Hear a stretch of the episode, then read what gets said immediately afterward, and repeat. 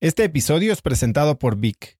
Si me conoces, sabes que soy un consumidor voraz de audiolibros y que he probado todo tipo de aplicaciones para seguir nutriendo mi mente mientras manejo o mientras corro o hago ejercicio, pero sin duda, por mucho, Vic es mi favorita.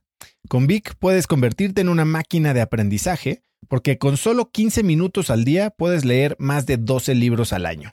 En Vic tienen más de 250 mil títulos y puedes escuchar resúmenes de bestsellers en menos de 15 minutos o libros completos, incluido mi libro Haz lo que importa, así como mis Vic originales como Cómo combatir el síndrome del impostor. Vic, por ser escucha de cracks, te regala 7 días de prueba y después contenido ilimitado por solo 167 pesos al mes en un pago anual de 1.999 pesos al suscribirte a Vic. Simplemente ve a cracks.la diagonal Vic. Vic se escribe B alta E E K. Una vez más, es cracks.la diagonal Vic. Este episodio es presentado por Hospital Ángeles Health System. Cada invitado con el que platico en el podcast me abre los ojos a nuevas tecnologías que están impactando de forma positiva la manera en que todos nosotros vivimos. Una de las áreas en las que el avance tecnológico está generando más impacto es en el área de la salud, especialmente con los avances en cirugía robótica que permiten intervenciones con menos sangrado, menos dolor, cicatrices más pequeñas y una recuperación mucho más rápida. Hospital Ángeles Health System tiene el programa de cirugía robótica más robusto en el sector privado en México. Cuenta con 13 robots Da Vinci, el más avanzado y versátil del mundo, y con el mayor número de médicos certificados en cirugía robótica, con la cantidad de horas necesarias para poder operar, ya que tiene el único centro de capacitación de cirugía robótica en todo el país. Este es el futuro de la cirugía. Si quieres conocer más sobre el programa de cirugía robótica de Hospital Ángeles Health System y ver el directorio de doctores, visita cracks.la diagonal ángeles. Una vez más, es cracks.la diagonal ángeles. Consulta a tu médico. Estas personas, su vida es tener memorias y enseñarlos a la gente. No estoy diciendo que vamos a competir contra TikTok y Instagram, no. Estoy diciendo que estas influencers saben de los NFTs, pero es bien difícil entrar en este mundo porque para ellos tendrían que contratar un diseñador quizás para hacer 10.000 diseños para hacer NFTs. Tienen ese riesgo que quizás su NFT no, ah, no se vende todo, entonces ah, ellos se ven mal ¿no? en, los ojos de los followers. Y hay que hacer mucho trabajo de hacerlos. Entonces lo que nosotros les presentamos con MetaBlocks es, tú, tú tienes estas memorias en quizás San Francisco en otros sitios que tienen como mil, un diez mil likes en Instagram.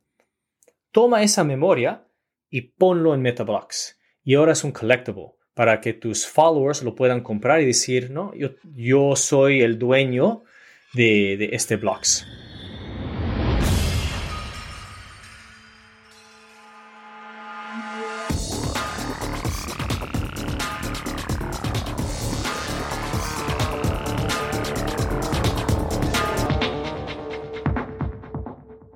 Hola y bienvenidos a un nuevo episodio de Cracks Podcast. Yo soy Osotrava y entrevisto cada semana a las mentes más brillantes para dejarte algo único y práctico que puedas usar en tu vida diaria.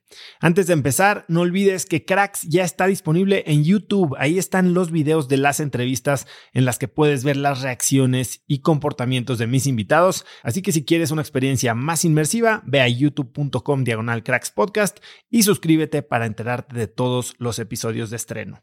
Hoy tengo como invitado a Jun Loaiza. Lo puedes encontrar en Twitter o en Instagram como arroba Jun Loaiza. Jun se escribe con J y Loaiza con Y. Jun es el fundador de MetaBlocks, donde su misión es preservar las más importantes memorias de la humanidad. Con MetaBlocks, usuarios pueden comprar real estate virtual, que son NFTs, y llenarlos con memorias de gente de todo el mundo. Antes de MetaBlocks, Jun trabajó para YouTube como Product Manager y fue el primer empleado de Glyphy y Voice 123, dos empresas que fueron adquiridas. Hoy, Jun y yo hablamos de cómo hablar con tus hijos para que te escuchen, de Web3 y NFTs y de cómo diseñar tu vida. Te dejo con esta variada y muy interesante entrevista con Jun Loaiza. Jun, bienvenido a Cracks Podcast. Oh, mucho gusto. Jun, eh, me parece que hoy vamos a tener una conversación muy interesante y muy variada, eh, pero me gustaría empezar eh, con que me contaras de aquella anécdota que tienes de cuando intentaste cruzar Japón en un mountain bike. Oh, sí. sí, cuando... Bueno, eso fue hace, hace 2013 quizás. Y Ah, yo tengo familia en Japón. Yo tengo un hermano mayor que de verdad no lo conozco mucho. Creo que lo conocí una vez cuando era más niño y después, ¿no? 15 años que no lo veo. Y decidí ir a Japón con mi hermano porque ah, queríamos aprender de dónde somos, queríamos visitar la familia, que yo creo que es muy importante para todas las personas. Y por eso fuimos a Japón y con mi hermano encontramos un... Ah, queríamos ir a un sitio ah, que, es, un templo, ¿no? donde la, gente va y pueden rezar y, ah, hacer algo más espiritual. Y algo que yo nunca he podido, algo que no es algo que yo soy bueno en hacer, es parar un momento y tomar todo el plan de cómo vamos a llegar. Algo que lo que me gusta hacer o que me nace es cuando tengo una meta, voy adelante, 100%, 200%, y a veces no tengo todo el plan. A veces sé nomás qué quiero hacer. Entonces yo voy y en el camino yo voy aprendiendo. Entonces esta pregunta es, es un buen ejemplo en cómo se realiza esto lo que me nace en la vida real. Entonces con mi hermano decidimos vamos a ir a este, a este templo y ah, aquí está el mapa. Pues, creo que está por, por aquí, ¿no? No sé, creo que estamos por aquí. Entonces seguimos adelante, seguimos subiendo la montaña, seguimos subiendo, pasa una hora. Ah, ¿dónde está este, ¿no? este sitio donde queremos llegar? Pasa dos horas, todavía no llegamos. Y en vez de como parar y como hacer backtrack, ¿no? Eh, eh, seguimos adelante, seguimos adelante, seguimos empujando. Al final llegamos a este templo que está, creo que nos demoramos como tres horas en bicicleta, casi cuatro horas. Llegamos y había una viejita ahí sorprendida.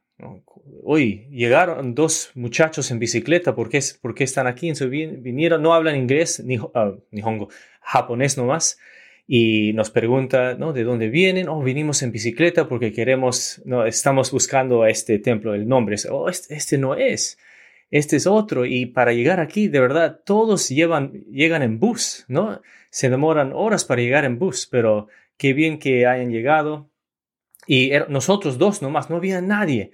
Con la viejita y ella a, nosotros nomás los guía a, todo el templo, bien bonito, y era un, un momento que no me hace esta pregunta porque era un momento muy agradable, algo que siempre me acuerdo con mi hermano que pudimos hacerlo pero también me choca porque es algo que yo pienso en mis startups o en mi carrera o en otras cosas que podría ser mejor si hay momentos donde paro y, busco el mapa y, de verdad trato de, hacer un plan, un business plan, no sé, más. Pero al mismo tiempo, oso, yo pienso que mi vida sería, sería muy diferente si siempre tomo, tomo ese tiempo para hacer el, el plan en vez de hacerlo todo 100 millas por hora y ver dónde, ¿no? dónde llego. Tú, cuéntame un poco eh, tu, tu, background, o sea, porque dices que tienes un hermano que no ves en Japón, tú hablas español, pero llevas viviendo prácticamente toda la vida en Estados Unidos. ¿Cómo creciste? Yo nací en, en Southern California, en Orange County. Ah, mi mamá y papá son de Lima, Perú. Mi mamá es de descendencia japonés, por eso tenemos familia en Japón. Mi papá nació en Perú y por eso mis papás me hablaban español en la casa, por eso yo crecí hablando español. Y por eso también yo les trato de enseñarle a mis niñas a hablar español también para tener esa cultura, poder ir a Perú, visitar la familia y poder hablar con ellos también. Ahora, tú fuiste a la carrera en Estados Unidos y desde una etapa muy temprana decidiste irte a ser emprendedor y pusiste una empresa, Bruin Consulting, para oh, enseñar a la gente a conseguir trabajos de consultoría. Cuéntame, ¿Cómo fue crear tu primera empresa y qué aprendiste de esa experiencia? Sí, entonces, cuando yo estoy creciendo y voy a la universidad, algo que de verdad, eh, cuando yo pienso de esa, esa temporada de mi vida, yo pienso que las cosas venían más fácil para mí. Y digo eso entonces, eh, como para ser estudiante eh, tenía notas buenas en las clases. Para ir a la universidad pude ir a la universidad que quiero. Y por eso en esa época todos tenemos muchas cosas difíciles, pero yo pude ah, lograr las cosas que quería lograr. Y cuando estoy en la universidad veo que no hay muchas personas que son inteligentes, hay muchas personas que están más avanzadas que yo. Y después, cuando llega el momento de hacer todas estas entrevistas de trabajo, ¿no? Porque yo quiero ser accountant o yo quiero ser investment banker o consultant, ¿no? Esto es hace muchos años atrás. Todavía, todavía no había el iPhone, ¿no? hace muchos tiempos no había el iPhone. Eh, ah, todos de mis compañeros del trabajo agarran ah, un, job offer, ¿no? Le dan un, job offer para, para seguir eh, después de, la universidad. Pero a mí, eh, eh primera vez en, mi vida, no, no me dieron un job offer. Era algo muy um, sorprendido. la forma que yo me di cuenta es que yo regreso a la casa de mi mamá para Thanksgiving, ese es en noviembre, para visitar. Ah, y mamá no solita, ella está, eh, mis papás están divorciados, entonces ella está solita en la casa. Ella siempre me decía, ¿no? June, de ti dependemos, tienes que sacar buenas notas, tienes que hacer bastante dinero porque nosotros no tenemos mucho dinero. Eso, eso siempre está en mi cabeza. Y con eso llego a la casa y en esa época habían varias ah, empresas de en vez de llamarte también mandaban una tarjeta a la casa. Y no todos, pero algunos. Y en eso yo llego a mi, a mi cuarto de la casa y veo que mi mamá había abierto esos, esas letras y, vio ella que yo he fallado. Y eso me chocó bastante. Porque ah, yo pienso que en los ojos de mi mamá, yo como el mayor, eh, yo tengo que ser la persona que tiene que ah, encontrar success, ¿no? También con el dinero y, en la vida también. Entonces eso me chocó fuerte y estaba, no voy a decir que estaba deprimido, ¿no? todos tienen fallas en la vida y depende de cómo seguimos adelante después de, de, fallar y aprender de eso. Entonces, ah, estaba así, estaba bien triste por un día, dos días. Regresé a la universidad después de Thanksgiving y yo decidí que voy a hacer algo, porque es de verdad bien difícil para los estudiantes de UCLA, donde yo fui a la universidad, para agarrar eh, estos trabajos que se llamaban Management Consulting, con BCG, McKinsey, Bain. Ah, entonces, hace 15 años, esos eran las empresas que los estudiantes querían ah, entrar. No era no, Facebook y Google y YouTube, eso no era, era, era McKinsey. Entonces, eh, eh, empiezo a, me hago esa meta que quiero hacer que sea más fácil que los estudiantes entre a esos trabajos. Entonces lo que hago es, no, empiezo a buscar, hablar con gente y encuentro que en Berkeley, es otra universidad en, en Northern California, hay un club que se llama um, Berkeley Consulting. Y los estudiantes de Berkeley Consulting entran a muchos de esos trabajos. Y yo pienso, ¿por qué no hay no hay esto en la universidad, UCLA. Entonces, por eso yo en ese momento yo decido empezar Bruin Consulting, que empieza como un club y después crece a ser algo más, pero em, empezó siendo un club. Y entonces me, me haces esa pregunta, ¿qué aprendí? Bueno, yo no empecé pensando quiero empezar un, un negocio o una empresa. Yo empecé que hay este problema y alguien tiene que resolucionarlo. Resolverlo. De resolverlo, gracias. Y, y entonces así empezó. Pero no lo empecé solo. Uh, contraté a un amigo, bueno, de verdad, tres amigos para hacerlo juntos. Cada uno tenía uh, la cosa que, que se concentraba. uno buscaba sponsors, por ejemplo, otro buscaba miembros. Y así poco a poco lo crecimos y hasta este día, hace más, ya ha pasado más que 15 años, es una organización, uno de los más grandes en UCLA y ha tenido tan, ah, ha crecido tanto que ya no es un club, pero ahora es, un, como, es como una empresa, que los estudiantes usan esta empresa para hacer el consulting para los negocios en Los Ángeles o otros. Entonces es algo que ah, de verdad eh, tengo bastante orgullo de poderlo hacerlo. Jun, quiero, quiero desempacar un poco lo que dijiste ahora, porque más mm. allá de la motivación o, el proceso para empezar esta, este club o esta empresa, creo que muchos de los que somos eh, el primer hijo, el primogénito de una familia, cargamos con estas eh, responsabilidades que a veces no son vocales, pero son implícitas de parte de nuestros papás, ¿no?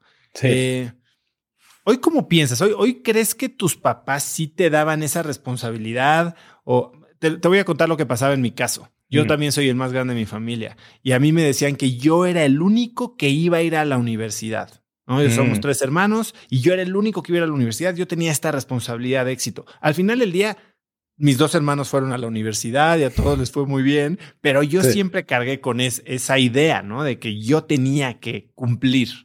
Mm. Entonces, ¿tú cómo piensas de eso el día de hoy? y, más adelante vamos a hablar de cómo educas a tus hijas, pero Hoy crees que estabas tomándote responsabilidades que tal vez no eran tanto tuyas y, cómo te afectaba eso en las decisiones que tomabas. Sí, lo, voy a dar la respuesta en, dos formas. Uno en cómo lo veo ahora y después también voy a hablar un poco en cómo hablo con mis niñas ahora que tengo dos niñas que tienen cuatro y dos años. Entonces tú también, ¿no? Como el mayor, has escuchado eso. Hay muchos ejemplos. Yo me acuerdo mi abuela, ah, ¿no? Me, ella viene de Perú para visitar, después estamos en el aeropuerto y antes de irse, ella, a, mí nomás, no a mi hermano, pero a mí nomás me jala, tenía, no era muy joven, no, no, sé, seis años quizás, no me acuerdo, pero me dice, ¿no? En June, ¿no? de ti, te dependemos de ti, tú tienes que cuidar a tu mamá, tienes que cuidar a tu hermano, tienes que ¿no? hacer buenas notas en la escuela, no, muchas cosas. Eh, eh, de mi abuela, de mi mamá, siempre he escuchado eso. No mucho de mi papá, es, es diferente, es otra cosa diferente. y ¿qué pasa? ¿Qué pasa cuando yo escucho eso? Entonces, lo que pasa es dos cosas. Uno, en la escuela, yo me enfoco más en agarrar ah, la buena nota, el good grade, el A, en vez de aprender. Y entonces eso es algo que quiero enseñarle a mis niñas que, que no hagan, que no es, no es la, la nota, pero es, tienes que, ah, tienes que aprender, pero te tiene que gustar ese aprendimiento que, que, que, estás aprendiendo. Y a mí, cuando vienes a la casa, si me traes un, un B o C, de verdad no me importa. Lo que importa es que te está gustando esa forma de aprender. Y, bueno, eh, sí voy a querer que traigan buenas notas, por supuesto, pero eso no va a ser toda la concentración. Entonces, para mí, todo fue cómo puedo agarrar un good grade, no cómo puedo aprender estas cosas. Dos, eh, lo que pasa cuando tienes todo eso ah, ¿no? en, los hombros, ¿no? todo ese peso en, en los hombros es, uh, empiezas a pensar en tu carrera más en hacer el dinero o cómo puedo hacer que mis, mi mamá y papá estén orgullosos de mí en vez de lo que yo de verdad quiero hacer. Entonces, al final del día estoy muy contento de donde estoy hoy día, pero en ese camino yo pienso quizás habría muchas otras cosas que podría hacer que me gustaba, como me gustaba bastante dibujar cuando era un niño, pero no, eso no, de verdad no lo seguí porque quería, mi mamá siempre me decía, tú vas a, hacer business, no sé, no sé, business, vas a, vas a ir a agarrar tu MBA y hacer no, todas esas cosas. Entonces, de verdad, en la universidad, lo único que yo pensaba es cómo puedo agarrar un trabajo donde no es un edificio alto y me dan un, una oficina y así puedo hacer dinero y ayudar con la familia también. Pero eso, eso es lo que pasa, ¿no? Cuando tienes ese, todo eso, tienes el apoyo de los papás, pero al, al mismo tiempo no tienen esos expectations de lo que tienes que hacer. Ahora, regresemos al momento en el que terminas siendo emprendedor. Sigues teniendo esta idea de hacer dinero, pero has sido emprendedor innumerables veces. Y has saltado, has hecho algo que a mí me parece muy curioso. Saltar entre ser emprendedor y ser empleado. ¿Por qué tomar trabajos después de Brewing Consulting? ¿Por qué tomar ahora sí un rol dentro de una organización? ¿Y cómo, cómo defines cuando una idea es suficientemente fuerte como para dejar tu trabajo seguro a un lado? Mm. Entonces, es, buena pregunta. Después de Bruin Consulting, como ese, en esa época era nomás un club en la universidad, después, en vez de buscar trabajo en la universidad, lo que hice es empecé un negocio con mi, uh, mi co-founder, mi co-founder Yukai Chao, y uh, juntos lo que hicimos es teníamos 21, 22 años. Alquilamos un apartamento de un dormitorio y ahí estuvimos cinco personas, yo, Yukai y tres ah, ingenieros, engineers. Y empezamos a hacer Facebook apps. Entonces, en esa época era mucho más fácil porque ah, no, eh, no tengo hijos, no tengo un mortgage, es un poco más fácil. Tengo 22 años, entonces tengo eso, esa flexibilidad. Entonces, lo que hacemos es, ¿cómo encontramos los ingenieros? Es, fuimos a las clases de Computer Science en UCLA y yo presenté, ¿no? Antes de la clase, estamos, tenemos estas ideas, queremos hacer esto, los que quieren estar en nuestro equipo, ¿no? Ven con nosotros. Y así fue que encontramos tres y ahí nos metimos en este apartamento, empezamos a hacer Facebook Apps y nos fue bien. Hicimos dinero, pude pagar mis, mis student loans, ¿no? Eso pude pagar. Y después de eso, pudimos levantar, ¿no? levantar un millón de dólares y así eso nos movió, nos mudó a Silicon Valley. Entonces de ahí fuimos a Mountain View, alquilamos una casa, cuatro dormitorios, ya no uno, ya cuatro. y lo mismo, ahí estuvimos los ingenieros, el garaje lo convertimos en, un, en una oficina y así hicimos unos startups. El más grande que hicimos era, se llama Reward Me. Y ese Reward Me era um, un loyalty platform for restaurants and retailers. Entonces, algo que um, el ejemplo es cuando vas a un, sitio de café, puedes a veces poner tu número y ese es tu, agarras puntos y así puedes después usar esos puntos para agarrar un café. Y eso lo hicimos más o menos dos años, tres años levantamos un millón, teníamos clientes, um, revenue, pero al final del día, eso no fue el éxito que queríamos que todos eh, tengamos. Y hay muchas razones, seguro podemos um, hacer más preguntas y dive deeper en ese, en ese tema. Pero después de eso, eh, yo quería un break, porque ya cuatro... Hablemos antes, antes de tu break. Sí me interesaría saber porque han sido exitosos en varios proyectos que han bootstrapped, ¿no? Que, he hecho como con poco dinero, muy, muy frugales, y después levantan un millón de dólares, se mudan a Silicon Valley, como que están yendo todo el camino correcto y fracasan, por decirle una palabra, eh, o no logran el éxito que buscaban. ¿Qué es lo que falló? Pero sobre todo, ¿qué te enseña esta experiencia de, ahora sí, swing for the fences y, y perder? Sí, sí. Hmm, hay muchas razones por qué fallar. Mm, pero empiezo con no que uh, swinging for the fences y aprendí. Es, un, es una época de mi vida que uh, me gustó mucho, tengo muchas memorias buenas, estoy muy orgulloso de la gente que he podido conocer. Entonces, si lo hago todo otra vez, sí lo haría otra vez. Quizás así haría las cosas un poco diferentes, ¿no? Pero, pero sí lo haría otra vez. Y de verdad es, es interesante porque ¿no? Eso es cuando tenía 20 años, 20 a casi 29, 28 años que estábamos con nuestros, nuestras empresas. Y en eso aprendes mucho cuando en inglés se dice you kill what you eat. Entonces, no, si no ganas, si no ganas el dinero, si no lo haces tú, nadie te lo va a dar. no, cuando estás trabajando para alguien es, mucho más fácil. Podemos hablar de eso también, pero ellos te dan tu salary, tu, tu sueldo. Estás bien, en las noches puedes dormir con calma, en los fines de semana no hay, no hay preocupación, pero cuando es tu startup, todo el tiempo estás prendido.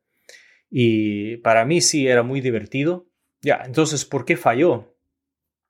Muchas razones. Pero si, si pienso en las formas, ¿no? Uno, dos, o tres formas que de verdad fueron las cosas. ¿Por qué falló el Reward Me?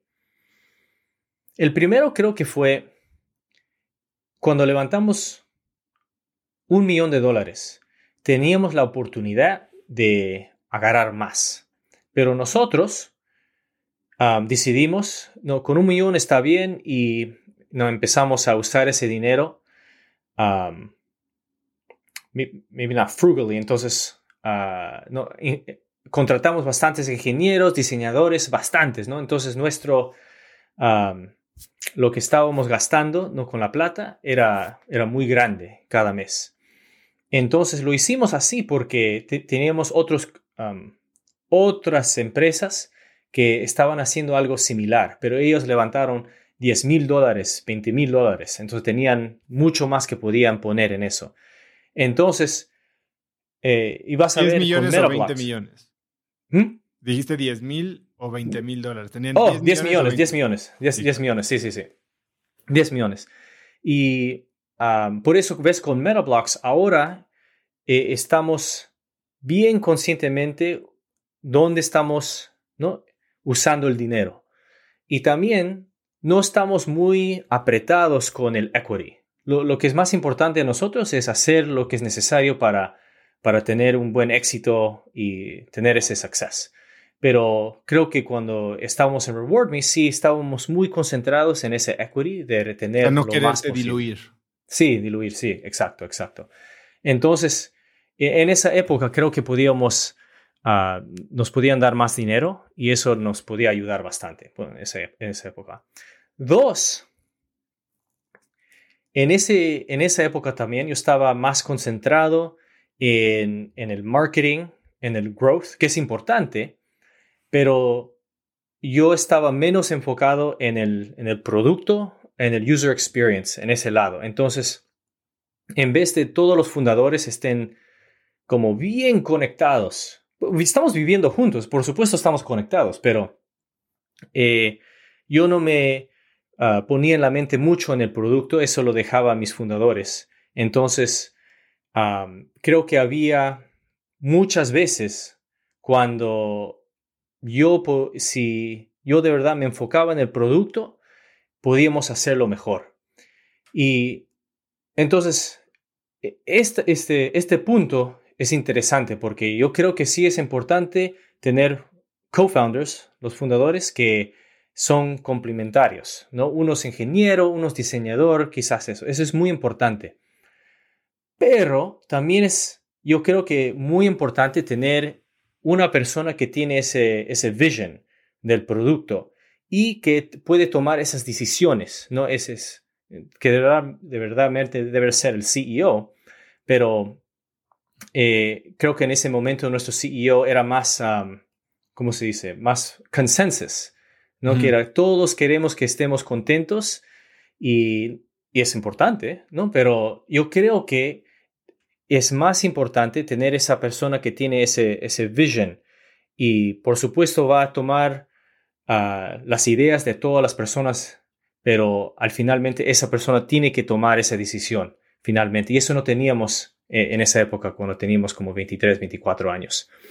Y al final eh, estábamos un poco cansados, yo creo, porque estábamos ya juntos, ya como cinco o seis años juntos haciendo esto.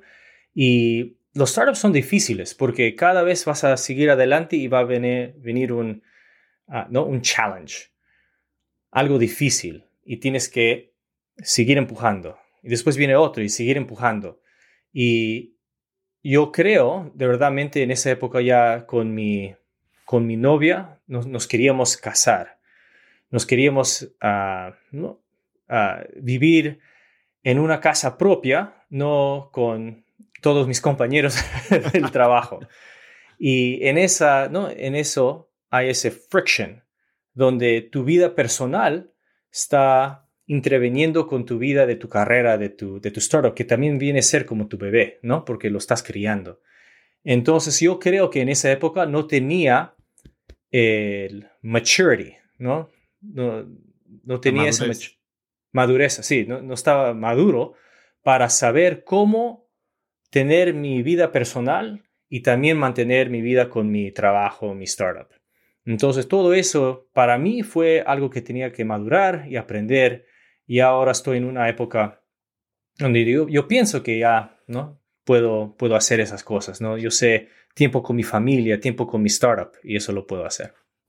Ahora decides tomarte un break y cambiar el enfoque de ser este startup founder 100% viviendo con tus co-founders, trabajo 24/7, sí. a, a, como le dices, eh, diseñar tu vida, ¿no? Eh, tomaste un, un approach de lo que se llama mm. lifestyle design. Para ti, ¿qué es lifestyle design? Para mí, diseñar la vida es empezar lo que qué es importante de ti. Puede ser cualquier cosa, ¿no?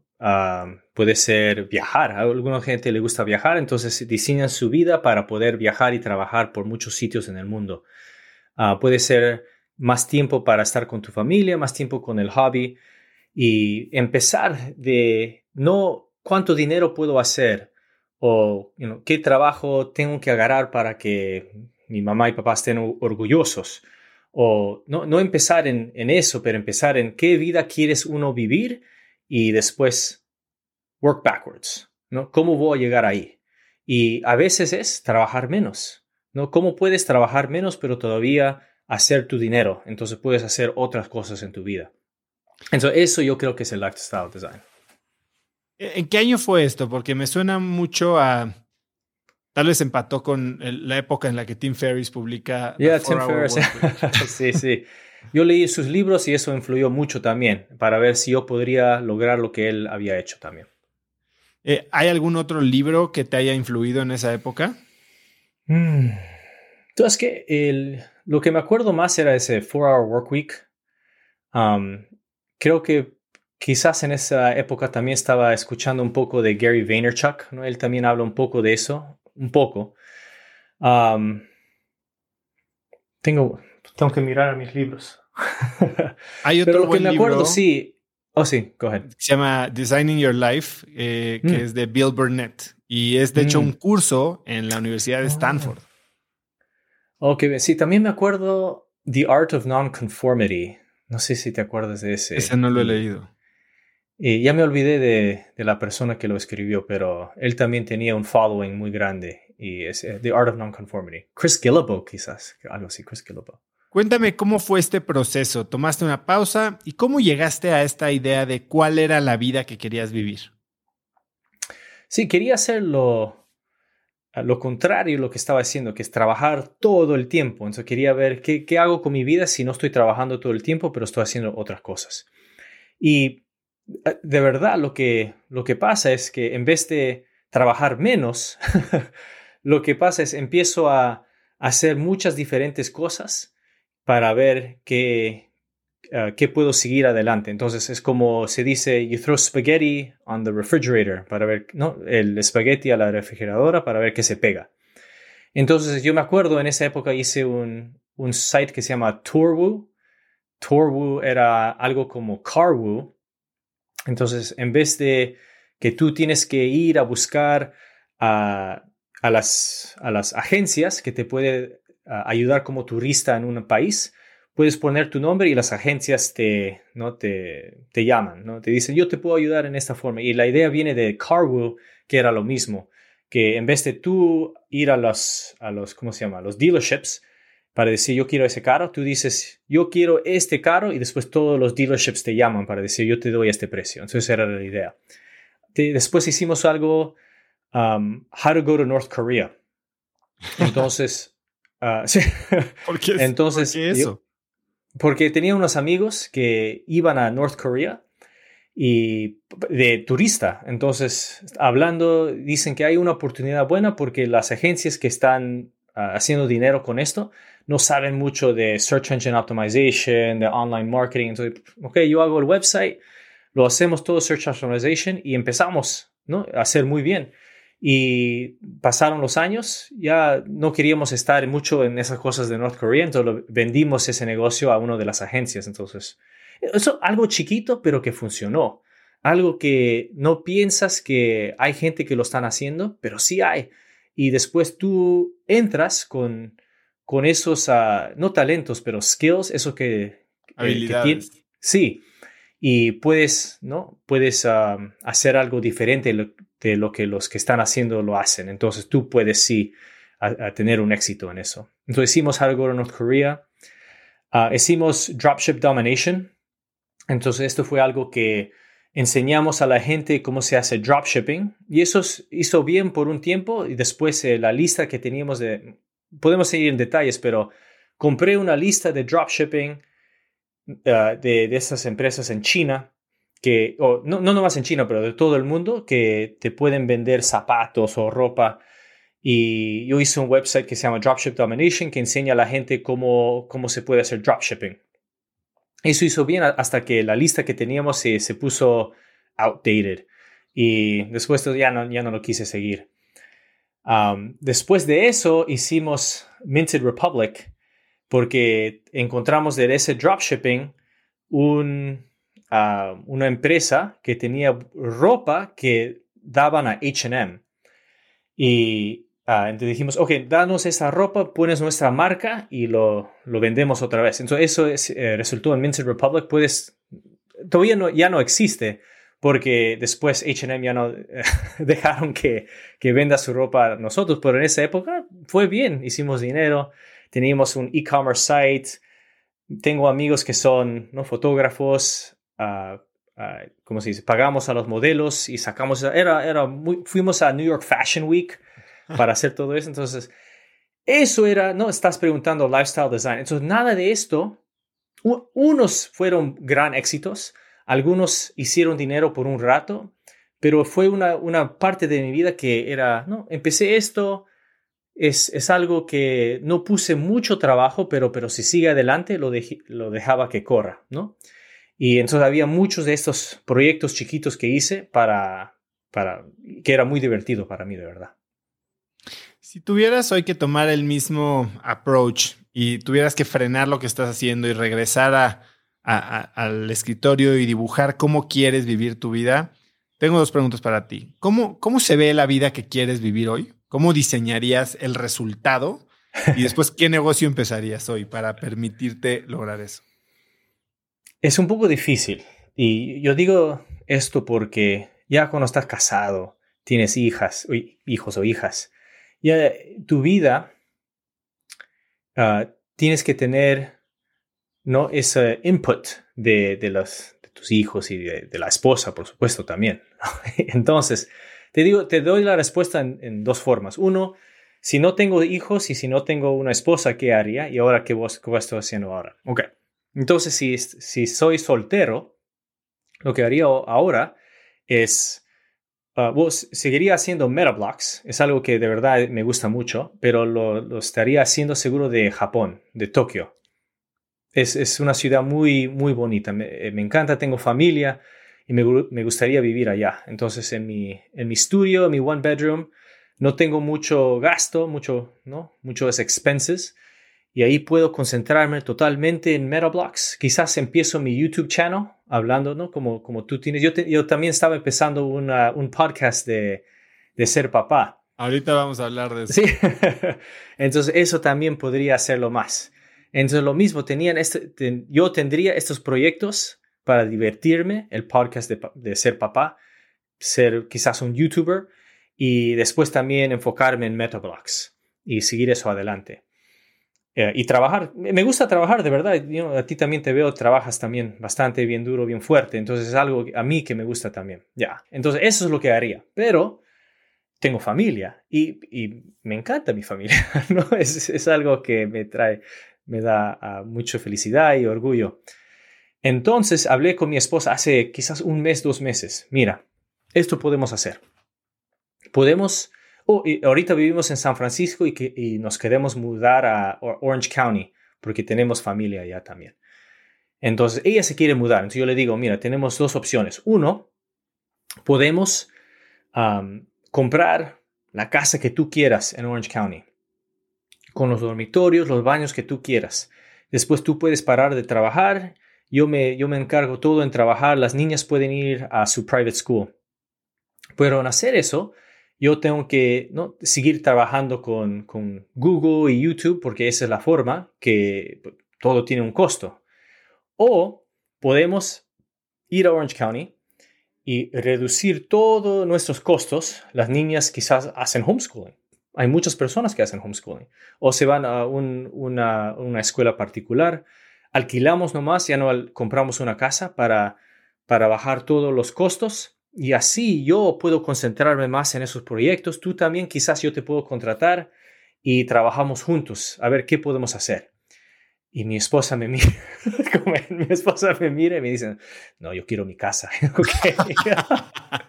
Entonces, esa es la cosa que tenemos que hacer. Entonces, tenemos un deal ahora que en las noches, en las noches es mi hora a veces ah, para concentrarme y hacer mi trabajo también.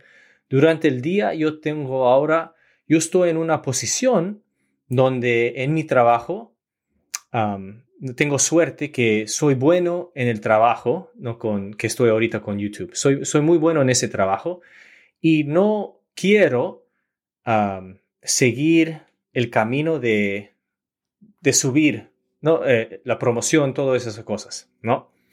Y por eso estoy más tranquilo, donde durante el día yo tengo bastante tiempo para concentrarme en mis proyectos.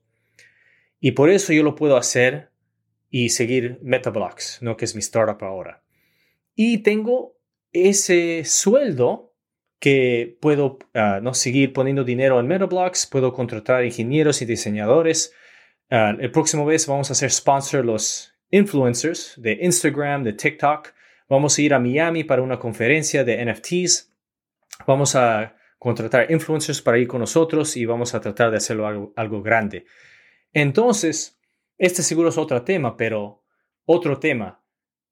Cuando yo, si yo me concentro totalmente en el startup sin tener el sueldo de mi, de, mi company, del otro, ¿no? Ah, YouTube, sería, sería difícil porque todo el momento estoy pensando cuánto dinero tengo en mi, en mis savings para seguir adelante. Y, tenemos bien, ¿no? Eh, tenemos la suerte que en estos años que yo he trabajado y haciendo los startups, tenemos, ¿no? Tenemos un war chest. Varios años podemos seguir, pero cuando tienes los costos de las niñas y ¿no? de la casa, ese war chest se va uh, siendo más y más chiquito. Entonces, uh, eso, es, eso es lo que hemos decidido hacer en nuestra vida y estoy contento, estoy muy feliz que puedo hacer todo esto. Jun, después de unos años de hacer estos proyectitos, te cansas y después de siete años de emprender, conoces a Alex Torrenegra y tomas un mm. trabajo. ¿Quién es Alex Torrenegra y por qué? ¿Cómo te convenció de abandonar este, esta vida que habías diseñado para regresar a un escritorio, por decirlo así? No, sí, sí, me has hecho acordar, sí. Ah, porque no, tenía todos estos proyectos y estaba yendo adelante y viene Alex. ¿Tú lo conoces a Alex? O... Nunca he tenido el gusto. Sé quién es, lo sigo, conozco sus empresas, nunca he platicado con él. Sí, Alex es uh, buena persona. Entonces, el, cuento es, uh, él contrata a un recruiter que manda mensaje, me manda un mensaje. Dice, oh, tú puedes ser el algo officer de una empresa, empezado por un, empezado por un colombiano, vive en San Francisco. Yo digo, oh, ok, pues, voy, a ver qué, quiere decir, ¿no? Entonces yo voy y su empresa en esa, en esa época era en su apartamento, ¿no? Aquí en San Francisco. Entonces yo entro en su apartamento, ¿no? Está su esposa, están los otros empleados, tres quizás en su standing desk ahí. Y Alex entra y es el, ¿no? es el colombiano más alto que he visto en mi vida. Es, gigante, ¿no? Y, y viene, me habla y y lo que me, eh, lo, lo que me impresiona más en ese momento es que en él yo encontré algo que me faltaba mucho en mi vida y es un, un mentor o alguien que lo ha hecho y que yo puedo aprender de él. Porque, como te digo, eh, empezamos hablando de cuando yo me subí en la bicicleta y empecé a subir la montaña con mi hermano, sin un, guía. Y eso hice con todos mis startups. Por eso algunos fueron éxitos, otros no. Pero con Alex, yo vi a alguien que, que de verdad a él lo respetaba mucho y que él me puede enseñar muchas cosas. Y él, y él me vio en mí una persona joven con energía que también tiene sus skill sets. Y por eso en esa época éramos un, equipo muy bueno. Creo que estábamos juntos cuatro años. Cuatro años. Y yo, no, yo siempre agradezco ese tiempo que tengo con Alex. Es una persona que, que tiene mucho respeto a Alex y, y él sigue ayudando a los emprendedores. Entonces, eso fue cuando, cuando yo encontré, me encontré con él, él me dio esa oportunidad de aprender de él y seguir adelante con no ser emprendedor quizás después. Entonces, uh, eso es la decisión que yo tomé. Yo, yo no sé si hay un momento eh, en el que un emprendedor se vuelve incontratable. Eh, después de tanto tiempo de estar haciendo las cosas a su manera, eh, encajar en una estructura y una cultura diferente puede ser muy difícil. ¿Tú cómo piensas de esto? Yo creo que sí. Yo creo que sí. Yo, yo conozco a gente que son ah, quizás no incontratable, pero que no le va a gustar ese momento. Como Alex. Alex ya tiene mucho éxito, pero también ah, quién va a ser el empleado de Alex. Lo mismo con mi co-founder Yukai de Metablocks. Él también, ¿no? Nunca de verdad ha trabajado. Uh, de verdad, trató eh, recientemente, el año pasado, le contrataron para ser un empleado de HTC. Él vive en Taiwán y ah, se cansó después de un año. Pero, de eh, innovación, ¿no? Una cosa así. HTC, HTC hace teléfonos. Pero él se hizo como head de innovación. Oh, sí. sí, sí, sí, exacto, exacto. Y es interesante. Entonces, yo creo que sí hay gente que fueron emprendedores y, ah, después ya, ya o siguen siendo aprendedores, emprendedores y ya son incontratables. Alex un buen ejemplo, Yukai otro ejemplo. Pero también yo conozco a mucho, mucha gente, como yo también, ¿no? que fueron emprendedores y con esa experiencia pudieron encontrar un trabajo donde, donde encontraron algo que le gusta mucho. Entonces, un ejemplo que, eh, que me suena es mi amigo Lucho, que vive en Colombia, yo, lo conozco de Alex también. Entonces, Alex ha tenido mucho éxito en contratar emprendedores que quizás se cansaron con su negocio o ah, no pudieron lograr ese éxito que querían y lo contrató a su equipo. Y en eso yo conozco Lucho, yo conozco a Santiago, toda esta gente que trabajó con Alex y que antes de trabajar con Alex tenían su propio negocio. Y ahora, ¿no? Lucho ha encontrado un trabajo donde está muy contento. Y de, hablando de lifestyle design, yo creo que Lucho ha encontrado un sitio muy bueno. En las mañanas se levanta, toma su café, hace su yoga, puede ¿no? seguir su música y todo eso, y al mismo tiempo tiene un trabajo de ser product manager y designer. Y uh, ¿no? trabaja nomás las horas que necesita que trabajar y puede seguir adelante. Entonces, hay de, de todo tipo, yo creo, de todo tipos. Eh, es muy conocido que las empresas de Alex fueron bootstrapped, ¿no? Eh, sí. Eh, el sí, Voice Bunny y todo el, ecosistema de, de Bunnies que, cree, que creó, y ahora Torre, que creo que, no sé si con Torre ya levantó dinero, pero tú está, hablamos hace un momento de cómo al principio habías bootstrapeado tus empresas, no usado más que capital propio, y después levantaste dinero y no funcionó. Tú, hoy, ¿qué crees? Y vamos a hablar de Metablocks más adelante, pero ¿dónde crees que está el, el momento en el que tienes que decidir si bootstrapear o levantar dinero? Es una buena pregunta. Yo creo que depende mucho en dos cosas. El tipo de, de empresa que estás haciendo y la gente que necesitas para lograr ese éxito. Por ejemplo, How to Go to North Korea, ¿no? Eso, eso es un lifestyle business, ¿no? No hay alguien que va a venir a, poner dinero y no va a ser un 10x exit, ¿no? No vas a poner 100 mil y se convierte en un millón, 10 millones. Um, lo mismo de dropship domination. Estas cosas son chiquitas que, que tú nomás con tus skills o con tu dinero puedes contratar quizás a un contract engineer por tres meses un proyecto y se hace el producto y tú lo puedes vender. Y poco a poco, cada mes pasa y puedes hacer más dinero en eso. Pero no es algo que vas a tener millions of users o algo así. Entonces, depende de, del tipo del negocio. Ya. Pero entonces la pregunta es, ¿qué tipo de negocio tienes que ¿no? agarrar dinero de, de, otras formas, un millón, diez millones, para poder seguir adelante. Entonces, ¿dónde va, dónde viene esa línea? ¿Dónde viene... Hmm. Tú sabes que un ejemplo es MailChimp, ¿no? MailChimp yo creo que fue bootstrap por muchos, muchos años, pero no si ves los competitors de MailChimp como Constant Contact y otros, HubSpot, yo creo que que sí han levantado bastante dinero. Um, entonces, y hasta con MetaBlocks estamos también levantando dinero. Entonces, ¿dónde viene la línea? Es difícil, difícil, pero esto es lo que yo pienso. Idealmente puedes llegar al MVP, al Minimal Viable Product, sin tener que agarrar dinero de afuera. Hay muchas razones por hacer eso, pero de verdad, eh, si no puedes hacer el MVP sin, ah, sin agarrar dinero de otras formas, yo creo que tu MVP está muy, muy grande, ¿no? Lo tienes que bajar en scope. Eso es uno.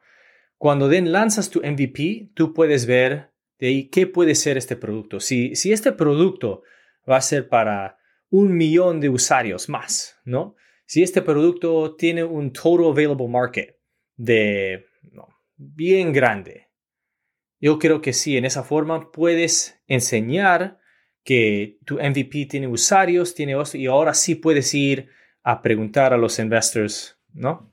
Ah, si, si tienen interés. la cosa más difícil, si eres un emprendedor por primera vez, es agarrar el dinero de esos investors, porque lo que ellos buscan es bajar el, riesgo, ¿no? No quieren algo too risky. Y la forma de bajar ese riesgo es saber que este emprendedor tiene otros éxitos anteriormente. Entonces, si no tienes eso, vas a estar siguiendo y persiguiendo todo el dinero y no te lo van a dar.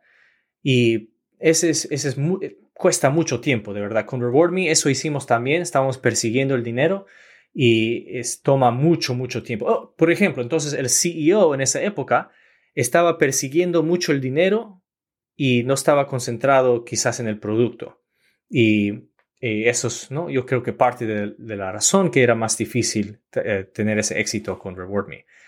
Um, eso, ¿Qué piensas de eso? ¿No? Porque es, es, un, es una pregunta Yo creo que buena lo muy bien, ¿no? Como que la gente cree que es binario y es o, levantas dinero o vas bootstrap. Pero creo que tú lo mm. pones muy claro, ¿no? Eh, ¿Qué tipo de negocio estás construyendo? No solo para ti, sino si estás construyendo un negocio como How to Go to North Korea, ¿no? Eh, probablemente no vaya a ser un 10X y entonces aunque trates de levantar dinero, no solo porque no lo necesitas, pero aunque trates de levantar dinero no te lo van a dar porque no, mm. no es el tipo de inversión que, un inversionista quiere. Y por otro lado, me llamó mucho la atención esto que dices. Oye, dos cosas. Eh, ¿Qué tipo de recursos necesitas para construir este producto?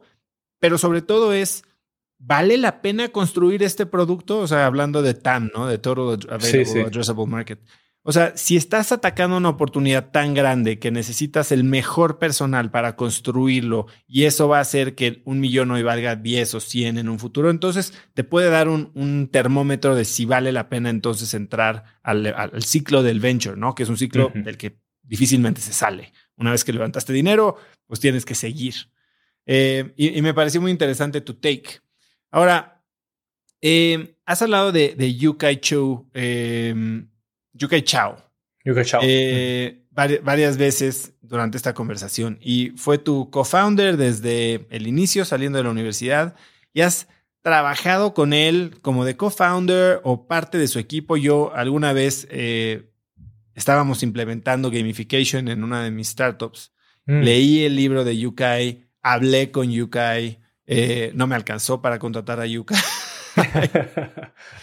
Pero cuéntame un poco eh, esta relación que has tenido y qué aprendiste durante el tiempo que has estado como, como growth en su organización, ¿no?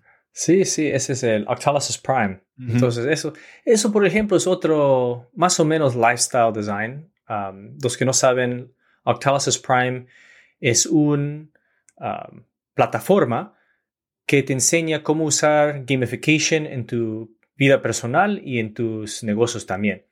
Para ser parte de esta plataforma, ¿no? Es, eres un miembro, pagas por mes y eh, no, es, eh, ese es el, negocio que tenemos y está yendo muy bien. Entonces, esa es parte, ¿no? Sigue adelante. Ahora hemos contratado a una persona que puede ser el líder del equipo y ahora los trata de crecer, ¿no? Y, y no es algo que vamos a, es otro ejemplo, no vamos a levantar dinero. Este es completamente bootstrapped y es, no, es, podemos ver lo que se tiene que hacer. Hay que reducir el churn y hay que hay que contratar a más miembros, ¿no? Para que, para que sigan adelante. Es un Netflix, una escuela en línea de gamification. Exacto, sí, sí.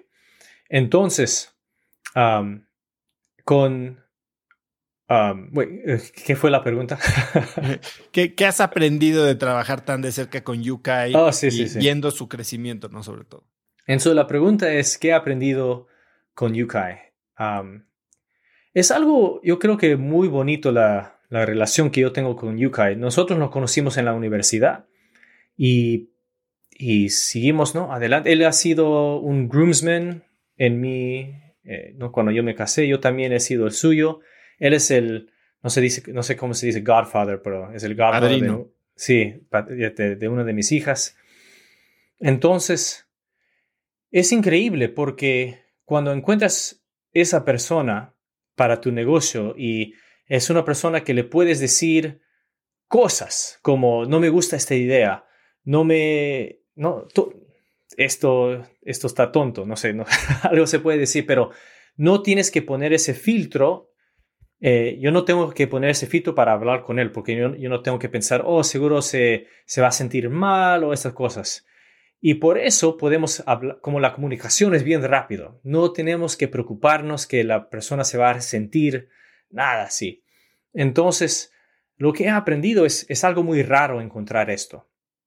Porque no seguimos, él, él ha trabajado con mucha gente también, yo también he trabajado con muchas gentes y es, es bien raro encontrar esa conexión y cuando lo encuentras es algo que, que si pueden hacerlo, si siguen adelante juntos, pueden hacer muchas cosas buenas. También que Yuka tiene los skill sets diferentes que yo, entonces con eso somos complementarios. ¿Cómo se encuentra esta persona? Eh, es bien difícil. es, bien difícil, pero... No, Yukai, ¿cómo nos encontramos? Nosotros nos encontramos en la universidad, de verdad, y, y juntos tratamos de hacer un proyecto y nos gustó y así seguimos adelante. Entonces, quizás, ¿no? Quizás lo que yo he aprendido de esto es contratas a la gente y, oh, eso es diferente de yo y él. Entonces él contrata a alguien y de verdad él trata de seguir adelante con esta persona por, por meses, quizás años, y es, es despacio en, despedir a una persona, decir, no, no es algo que, que está funcionando. Yo soy el opposite, ¿no? Yo soy completamente diferente. Yo contrato a una persona y si no está funcionando en un mes, dos meses, yo soy mejor en, en ¿no? partir, ¿no? En, en despedir a esa persona. Yo creo que para mí eso funciona muy bien porque así puedes trabajar con diferente gente y yo creo que en un mes, dos meses puedes encontrar ese click, ¿no? Eh, si trabajamos bien juntos. Entonces, para lo que están escuchando, es algo yo creo que, que ellos también pueden aprender de eso, que puedes contratar a una persona, hacer un contrato un mes, dos meses para ver si hay ese click y si no hay, entonces está bien, se, se despiden. ¿De dónde nace el interés por blockchain? Um, bueno, todos estaban hablando de blockchain y Web3, entonces por eso, ¿no? Mis ojos o mis, mis oídos, ¿no? Escuchan eso y entonces yo también miro a ver qué está pasando. Y yo también, en quizás antes de 2017, yo, yo sabía de Bitcoin y Ethereum y compré un poco de eso también. Pero estás, yo creo que vamos a hablar de Metablocks y entonces la idea nunca fue hay esta tecnología y cómo podemos usarlo, pero fue si no es hay cosas que pasan con el blockchain que se puede hacer. Y cuando yo estaba viendo lo que se estaba haciendo, yo, yo, yo pensé que hay muchas otras cosas que se, que se puede hacer con esta tecnología. Y con Yukai nos sentamos, vimos que hay muchas, ah, muchas oportunidades, entonces empezamos a pensar qué se puede hacer, qué se puede hacer con esta tecnología. Y, y con, ¿no? con NFTs, e, el, NFT para, para mí, ¿cómo lo explico? Es que imagínate que vas a un mercado y vas a comprar algo, lo que sea en ese mercado. Pero cuando lo compras, no te, te dan ese producto, pero te dan el, el receipt, ¿no? Eh, ¿Cómo se dice? el papel, el recibo. El, el recibo, sí, el recibo. Entonces tú tienes esta prueba que esa cosa te pertenece a ti pero de verdad tú no te lo llevas a tu casa, nomás tienes este recibo.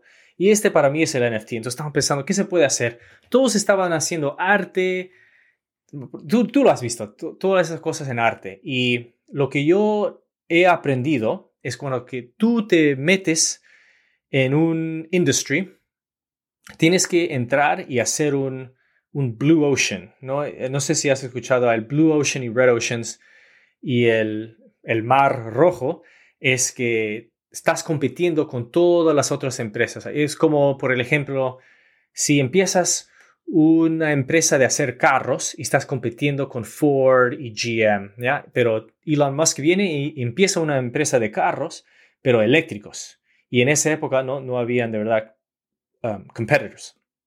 Entonces ese viene a ser su Blue Ocean.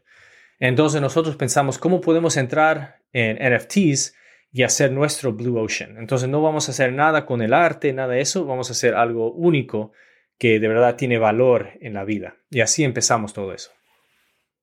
¿Y cómo funciona hoy eh, Metablocks? ¿Qué es Metablocks? ¿Cómo, ¿Qué fue esta aplicación que se les ocurrió a ti y a Yukai? Entonces, la, la, idea de Metablocks viene de...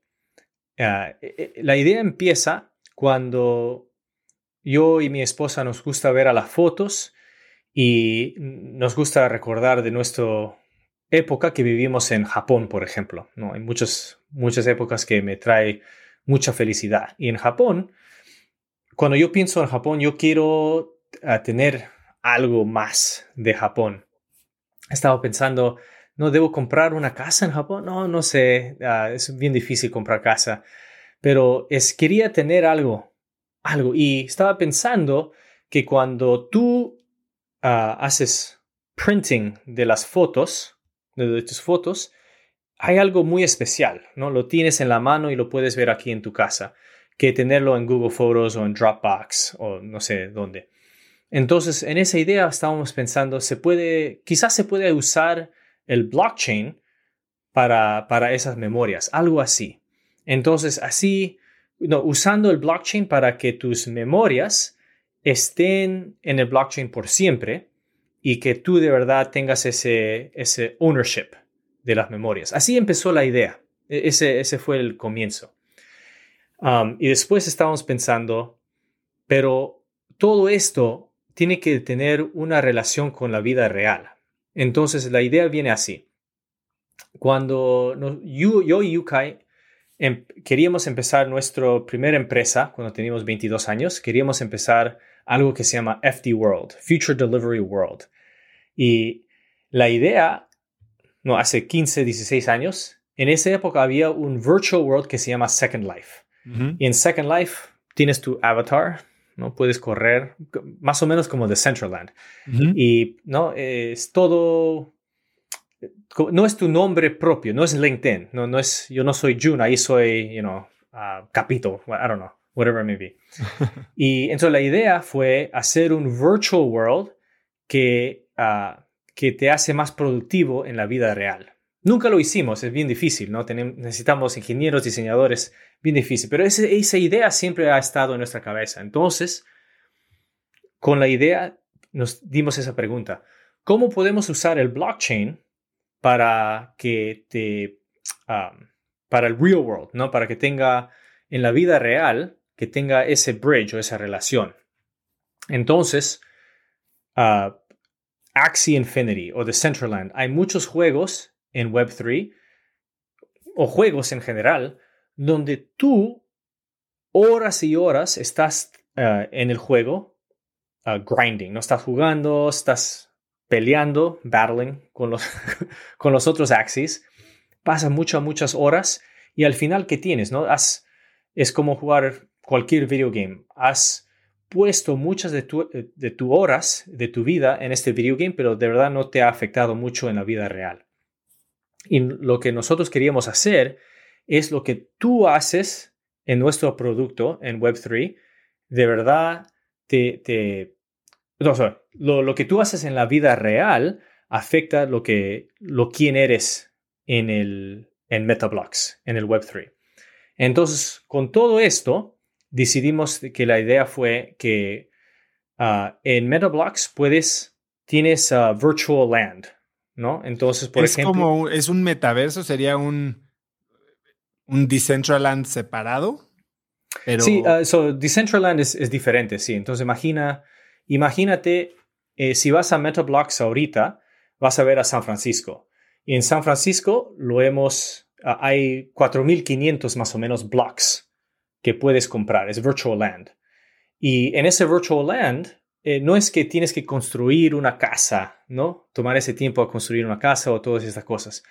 Lo que haces es, en la vida real, ah, tus memorias los puedes poner en ese blocks, ¿no? porque todas las memorias ocurren en un sitio. Entonces, tus memorias ahora viven en ese virtual land. Y eso es lo que te, um, ¿cómo se Level up. Hay, muchas cosas, pero es ah, ahora porque es, esa, esa memoria ahora está con ese NFT, ahora está en el blockchain por siempre. Entonces, si, por ejemplo, si todas tus, tus fotos, tus memorias están en Dropbox, y si Dropbox ya no existe, entonces todas tus memorias ya no, ya no existen. O si con mis hijos o mis, o mis nietos, si cuando yo tengo nietos, si ellos no pagan para mi Dropbox account, entonces se pierden todas de mis memorias. Entonces es la idea. Cuando tú, nosotros decimos root, cuando tú haces root, las memorias en ese blocks, que viene a ser el virtual land, se quedan ahí por siempre porque ahora están en el blockchain. ¿En qué blockchain corre esto? ¿Mm? ¿En qué blockchain está? Eh, Ethereum. Y estamos usando Polygon para, para hacer Layer 2, sí. Para bajar gas. Sí, sí, sí, sí. Entonces sí conoces, sí, ah, baja el gas fee bastante, sí, sí. Entonces el concepto es, hoy tienes eh, disponible eh, un, un, grid o una cuadrícula en la que subyacente está San Francisco y yo compro el bloque 450 y tantos que tiene Fisherman's Wharf. Sí, sí. Y ahí solo yo puedo poner mis memorias. Entonces, ah, tú eres el owner, no pertenece a ti, y tú puedes poner tus memorias, pero el ejemplo que damos eres el, el museum curator. ¿no? En, en un museo hay una persona que decide qué arte va a entrar a este museo para que toda la gente del mundo pueda apreciar esa arte. Entonces, cuando tú, este blocks te pertenece a ti, tú eres el memory curator de ese blocks. Entonces, puede ser tus memorias o las memorias de toda la gente del mundo. Tú puedes, tú eres la persona que dice sí o no, acepto esta memoria, este no. Entonces, es un, es algo prestigious de verdad, porque si, por ejemplo, si tú eres si Golden Gate Bridge te pertenece a ti, ¿no? que viene a ser un landmark, entonces hay muchas gentes de todo el mundo que tienen memorias muy bonitas que lo quieren poner en Golden Gate Bridge. Y tú puedes ah, decidir ¿no? cuál, cuál entra y cuál no. Y, en, y en esta tienda, en este metaverso, ¿por qué iría la gente como sería ir a pasear como en un museo a, chismear en las memorias de la demás gente?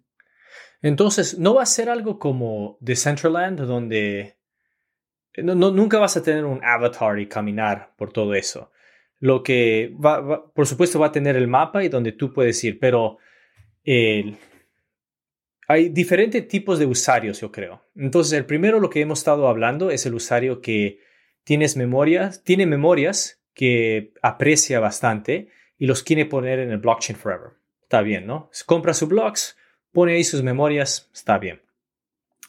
Pero lo que yo creo que va a ser donde esto va a crecer bastante es con los collectibles. los collectibles. Entonces, ¿qué son collectibles? Cuando yo era niño, Pokémon cards, ¿no? De Pokémon eran collectibles. comics, los, los comic books son collectibles. Ahora, arte en los NFTs son collectibles. Y ahora sigue que yo pienso las memorias pueden ser collectibles. Pero las memorias de quién, y esto es lo importante. Hay un, un tipo de persona que tiene 100 mil millones de followers y que mira a esta persona y que quiere comer en los sitios donde esta persona come, quiere viajar donde esta persona viaja, quiere comprar la ropa que esta persona se pone.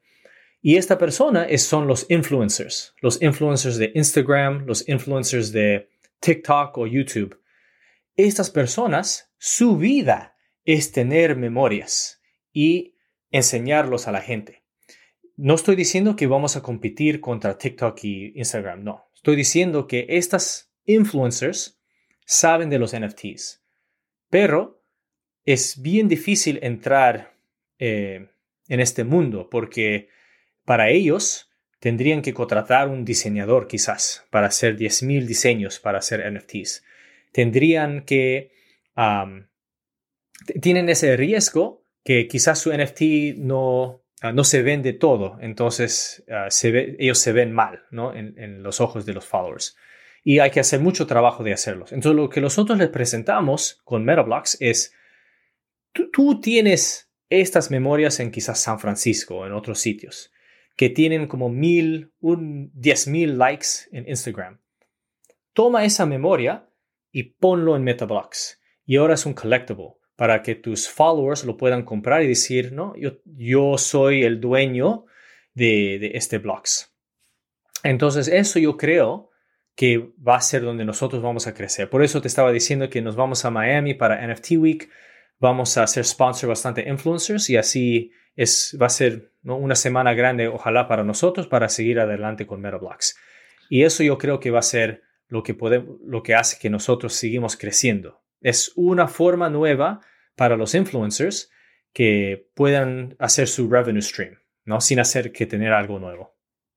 Y supongo que con la involucración, el involucramiento de UK, pues va a haber muchas mecánicas de juego implementadas. Muchos, sí, muchos, muchos, muchos. Dime algo, eh, por ahí leí que tienes un hack para que tus NFTs se hagan virales usando Google Docs. Sí, sí, sí. Cuéntame de ese hack. Ese hack fue... entonces hay una cosa que se llama el white paper. ¿no? El white paper es un documento ah, que todos los Web3 blockchain proyectos usan para comunicar de qué se trata este proyecto. Y esos white papers generalmente están escritos en un un website que se llama Gitbook.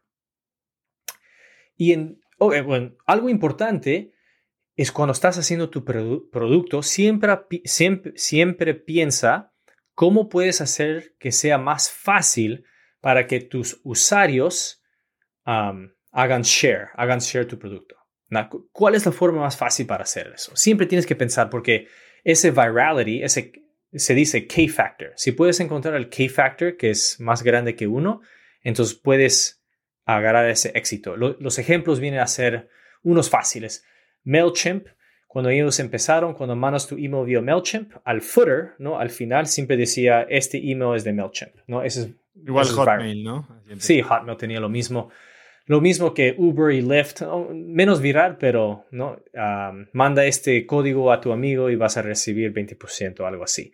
Entonces, ¿cómo puedes hacer que sea bien fácil para que tus usuarios lo hagan sharing?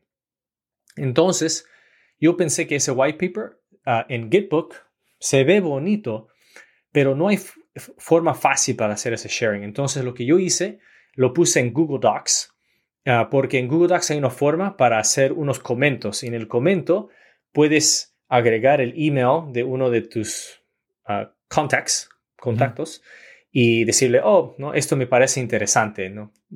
tienes que ver esto. Y, en eso es, es, como lo hicimos. Entonces pusimos todo el white paper en Google Docs, hicimos un challenge en nuestro Discord que tienes que ir a nuestro white paper y hacer tag a cinco de tus amigos si vas a ganar algo.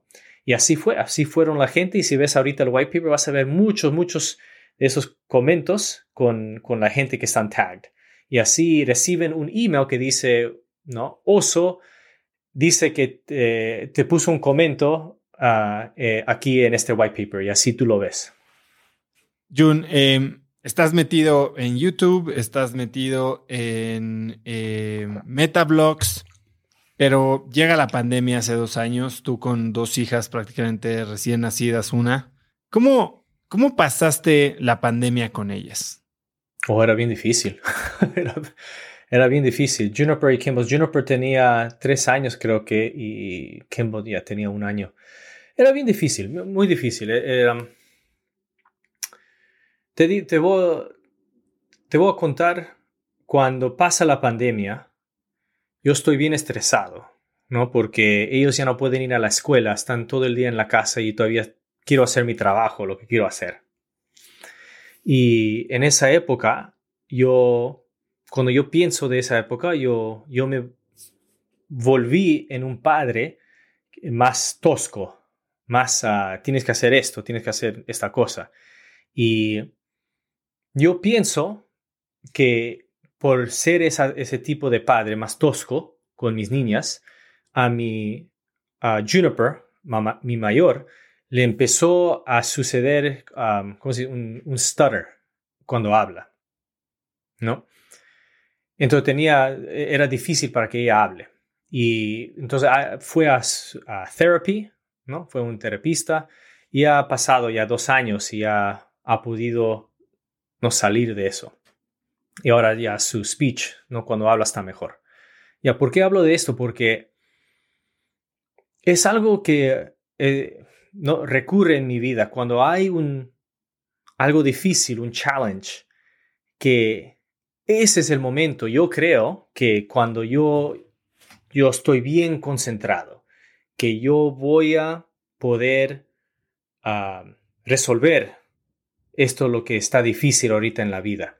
Entonces, por supuesto, no fuimos al, terapista, hicimos todo eso, pero de eso viene mi podcast de padres. Entonces, yo no hago el podcast porque yo lo hago por mí, ¿no? Ese, ese fue algo que yo necesitaba en el momento. Entonces yo empiezo, yo compro bastante libros de cómo ser buen papá o mamá. Yo leo todos. Y es, cuál, cuál, ¿Cuál crees que fueron los dos o tres mejores libros que leíste? Sí, sí, hay, hay tres dos quizás, no tres. El primero, el mejor que yo he leído, se llama Hunt Gather Parent y el autor es Micheline Duclef. Um, eso se habla, ese es de ella como mamá va con su hija de tres años y visita a una, una familia en México, una familia en, creo que Antártica y otro en, en África. Pero estas son una, una culturas ya de ah, ancient, más, ¿no? Que no viven ¿no? en la ciudad o algo así. Y aprende de ellos cómo la, el humano ha criado a sus hijos, ¿no? Sin tener ¿no? la televisión y todo eso de, cómo vivimos ahora. Entonces, es muy bueno, muy buen libro. Ah, lo recomiendo a cualquier papá, mamá. Y después hay otros dos que, que, son más populares, como uno se llama How to Talk to Kids so that they'll listen and How to Listen so that they'll talk. Uh, unos, uh, eso tiene uh, muchas cosas prácticas que lo puedes implementar en, en, el momento. Entonces, ese libro, bien práctico, algo que lo puedes implementar ahorita Hunt Gather Parent también tiene lo práctico, pero también es algo filosófico, ¿no? De cómo tú piensas como mamá y papá. Entonces, sí, eso es... Oh, y lo importante, ¿no? Ok, entonces yo pienso, para mejorar en tu vida, tienes que poder um, hacer measure, ¿cómo se dice? That which is measured can be improved. Entonces, uh, analizar o algo así. Si lo puedes analizar, o si lo puedes grabar y analizar, entonces así es como te puedes mejorar.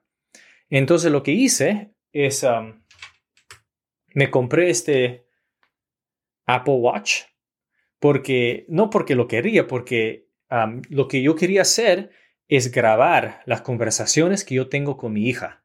Y en las noches yo los escuchaba para ver si estoy mejorando cada día. Entonces yo tengo en mi Dropbox meses de grabaciones, notas en cuando hice mal, cuando hice bien, todas estas cosas. Y después, hasta creo que los primeros tres episodios de mi podcast, es bastante trabajo. No lo pude, pude seguir porque el, tú sabes, el podcast es mucho trabajo. Pero uh, sí, puedes escuchar las grabaciones que yo hice y lo que aprendí con cada vez que comuniqué con mi, con mi hija. Dame un ejemplo de lo que... ¿Alguna vez que te escuchaste teniendo una conversación con tus hijas que, no sé, que te sorprendió? Uh, ok. Um, pensando en el, en el podcast, um, hay una parte pues, el, primero es bueno. El, el, primero es cuando llegamos a la casa y no, mi, mi hija tira su, su casaca al piso y no le decimos tienes que recoger tu casaca y ah, no y empezó no empezó a llorar y todo eso pasaron bastante tantrums eso es lo que no de verdad eso es lo que me recuerdo bastante habían bastante tantrums cómo se dice tantrum berrinches Sí, eso. sí. Habían bastantes. Y, y en las grabaciones puedes escuchar cómo yo, mi respuesta eh, en esos tantrums cambió y fueron diferentes. Al principio, ¿no? Lo como ignoraba, no, no lo prestaba mucha atención. Eso es algo que ella ah, tiene que sola aprender que no se debe hacer. Pero cuando yo leo los libros y aprendo cómo es la mejor forma de hablar con mi o interactuar con mi niña es uh, acceptance, ¿no? Aceptar que, que todavía está aprendiendo, que todavía es una niña chiquita y si toma esos tantrums, ella está, no sabe cómo comunicarse. No es que su cerebro no todavía está maduro y no, no, no entiende la forma de comunicarse. Entonces la mejor forma es no hacer el el punishment en ese momento, pero uh, calmar porque el, no, se dice en los libros, the whole brain, el tercer libro es The Whole Brain Child y habla que el prefrontal cortex de verdad no ha, no está, no ha madurado, madurado hasta que uno tiene 20 años quizás, algo así. Y especialmente cuando, cuando eres un niño, es el le llaman el lizard brain, ese es que está controlando todo. Entonces, para enseñarle a la niña o al niño, primero tiene que calmar y aceptar esos feelings. Entonces, todo eso puedes ver en el podcast y, y no, hay muchos, me, me, preguntas un cuento, ¿no? yo me acuerdo cuando, es algo tan simple, pero cuando le, ah, le lavo los dientes, uh, le cepillo los dientes a mis hijas, ah, ellos pueden ver un, video de dos, tres minutos. Entonces, eh, le cambio. En vez de ver dos videos, puede ver uno nomás.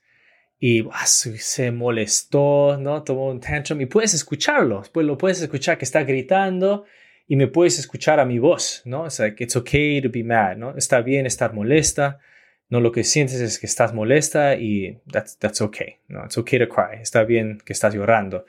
Pero escuchas cómo se empieza a calmar y aceptar lo que estamos haciendo y la razón de por qué estamos haciendo. No, porque dos videos se demora mucho, tenemos que ir a la escuela, un video no más. Y ah, es increíble, de verdad, porque como mamá, como papá, escucharte, ¿no? especialmente en el principio cuando gritas a veces, es, es algo increíble de verdad. Hay un par de, de situaciones que expones en el podcast que me llamaron mucho la atención. Una es, hablas de no mentirle, no, no voy a decir mentirle, pero no, no esconder problemas de tus hijos. O sea, como que mm. no, no darles la vida curada, sino directa como es. ¿Cómo lo haces y cómo evitas que sea una vida tan amenazadora, no? Porque creo que como papás tratamos de protegerlos y que vean que el, mundo no es malo. Sí. Sí, una buena pregunta y lo que, ah, lo que me recuerdo es que hay un momento en el podcast donde ah, es un momento muy personal, donde yo y mi esposa estamos discutiendo y no, no, estamos gritando en frente de las, de las niñas y no, eh, eso es otra cosa que yo tengo que mejorar, ¿no? Pero uh, lo que puedes escuchar claramente es al principio se escuchan a las niñas hablando o no tratando de hablar, pero después que yo y mi esposa estamos peleando, silencio, porque están escuchando cada momento que o cada palabra que está diciendo no mamá y papá. Y después de lo que pasa, ¿no? En vez de decir a las niñas, "Oh, no, no te preocupes, todo está bien." volteamos a las niñas y le decimos, ¿tú sabes qué? Así pasa a veces. La gente, aunque se, se quieran mucho, empiezan a discutir. Y yo tengo que ser mejor en hablar con, con mami y ella tiene que ser mejor en hablar conmigo. Y eh, le, le, pregunto, ¿no? Próxima vez, ¿qué puedo hacer? Y ella me dice, papi, próxima vez pues tomar, take your deep breaths, ¿no? Tomar ah, tus respiraciones.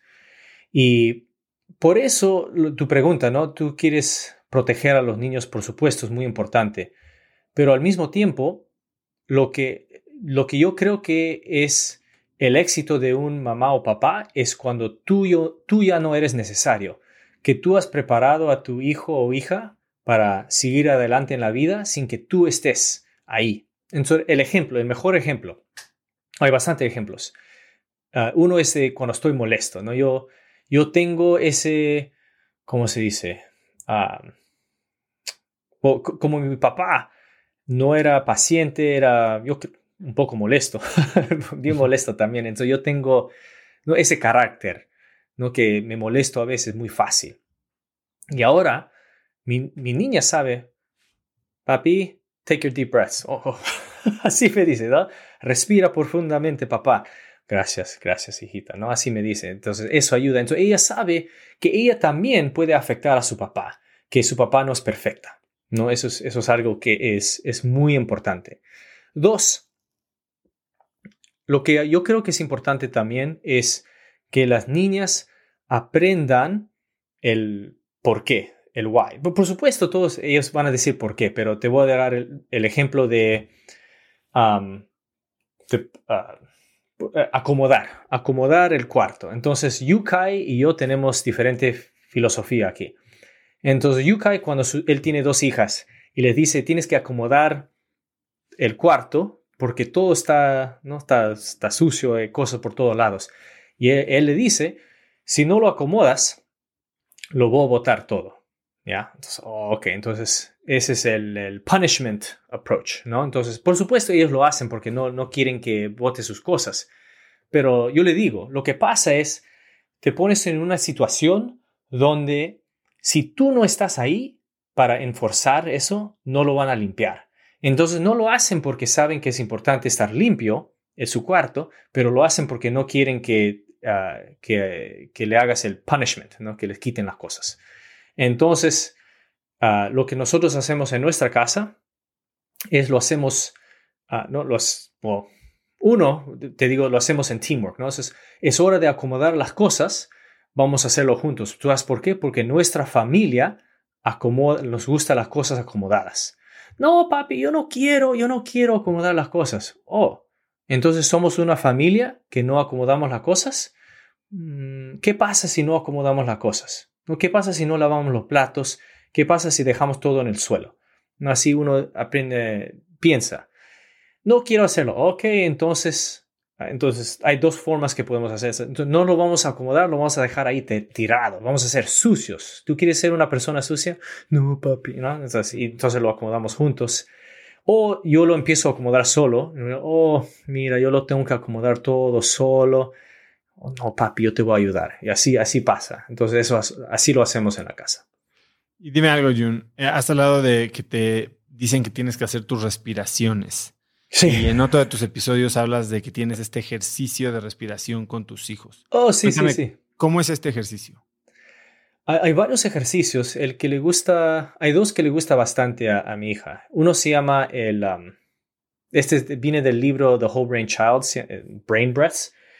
Entonces, lo que se le cuenta es, yo, si estás escuchando esto, yo tengo mi mano y mi dedo gordo, el dedo grande, lo pongo en mi palma y los cuatro dedos lo, los, ah, los pongo sobre ese dedo. Entonces mi dedo gordo está adentro de mi palma y mis dedos. Y estos se le enseña a la, a la niña, a la niña, al niño, y se le dice, este es tu cerebro. Tú, se le dice your, um, your top brain, porque si le dice prefrontal cortex seguro todavía no entiende, But your, your top brain, your upper brain, tu cerebro arriba, eh, te ayuda a controlar tus emotions. ¿no? Entonces, cuando estás así, es que tu cerebro de arriba está, lo está controlando. ¿ya? Pero hay muchas veces cuando tus emociones están altas y vas a estar triste, vas a estar molesta. En esos, esos momentos se dice, you flip your lid, ¿no? Entonces, levanta los dedos. Y cuando estás, cuando estás así, tú ya no estás en control de tus emotions. Es tu cerebro de abajo, que son los emotions de estar contenta o que estar molesto o estar triste, que ahora están en control. Entonces, para que, para ayudarte a controlarte otra vez, puedes tomar tus, um, tus deep breaths. Entonces, con cada breath, bajas el dedo. Y eso, ¿no? Es una, visualmente estás viendo que tu cerebro de arriba puede puede controlar tu cerebro de abajo con cada respiración. Sí, entonces son cuatro en estos. Y eso ayuda. Eh, no, no funciona cada vez, pero yo sí creo que es entrenamiento. Cada vez le estás enseñando la misma cosa y después de un tiempo ya tiene cuatro, casi cinco años y ya sabe. ¿no? A veces hace su deep breaths solita, pero ¿no? yo todavía me siento con ello y, lo, y tomamos esa respiración juntas. ¿Y hay algún otro ejercicio de respiración que practiques, tal vez no solo cuando está en un momento de, emoción, algo un poco más eh, habitual? Mm, hay, hemos tratado de hacer meditation en el pasado, pero yo, yo no soy muy bueno en eso. Entonces, a veces se sienta conmigo cuando yo me siento para hacer meditation, pero no es algo que lo, lo hacemos consistentemente. Pero lo que yo he notado es que cuando yo me voy a concentrar en algo, quizás voy estamos jugando básquetbol y voy a tirar un free throw, quizás cuando la llevo a, hacer rock climbing antes de, subirme a la pared, o ahora estamos haciendo yo-yo, entonces antes de hacer mi yo-yo, um, uh, yo paro y hago así para concentrarme. Y no sabía que estaba haciendo eso de verdad. Eso yo lo hacía desde niño y mi papá me enseñó que haga así. Y ahora, cuando yo la veo hacer las cosas, antes de hacerlo, también ella para y hace así. Entonces, ah, me da gusto, me, hace arregle que ni le estaba enseñando, ella mira y ella aprende. Entonces, es, algo impresionante, ¿no? Que te hace acordar que no es nomás lo que le estás diciendo, pero los niños siempre te están mirando y aprendiendo. ¿Cómo se llama? Sé que no lo has continuado, pero ¿cómo se llama el podcast? Para la ah, se llama Dad. Sí, sí, se llama Dad Smarter, Not Harder. Y lo quiero seguir. Es, un poco difícil ahora, ¿no? Con Metablogs y estoy concentrado en eso. Pero a veces creo que voy a tratar de hacer los fines de semana un, un episodio ahí para hablar de lo que yo estoy pensando, de ser papá, mamá. Y hablas mucho de la memoria y de cómo vas a ser recordado por futuras generaciones, ¿no? Y mm. tal vez de ahí también viene un poco la idea de Metablogs. Eh, ¿Cómo quieres ser recordado tú? Mm. Es buena pregunta. Yo pienso de esto muchas veces. A veces yo pienso que, no, eh, yo podría ahora con el dinero que hemos hecho, con el, trabajo que tengo, con el sueldo, yo podría fácilmente um, relax, no relajarme, fácilmente podría relajarme y nomás concentrarme en, en, en el día con la esposa, con los hijas, con las hijas. Y eso es lo que hago. De, verdad, yo estoy muy orgulloso que yo, yo puedo, cuando las niñas están en la casa o con los fines de semana y están despiertas, yo me concentro en ellas. al mismo tiempo, hay, yo quiero que cuando mis niñas me ven a mí, ven a un ejemplo de alguien que ha podido hacer algo muy grande. Y, lo que yo digo es ah, un éxito grande que, que, que el mundo sepa, que el mundo sabe que este éxito ha ocurrido y que yo soy parte de esa familia, de ese de esa legacy. Entonces, para ellas también saber que ellos, ellas también lo pueden hacer.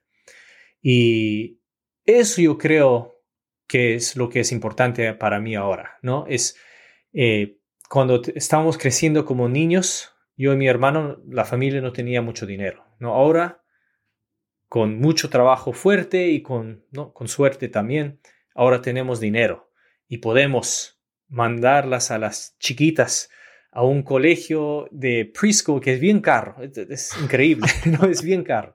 Pero, pero todo eso, ¿no? ya, estamos en ese momento y ahora, ¿qué es el próximo paso? Para mí es, doy el ejemplo, eh, no sé cómo siente todo el, toda la gente de Donald Trump, por ejemplo. Ese es el nombre que me, que me suena en la cabeza ahorita.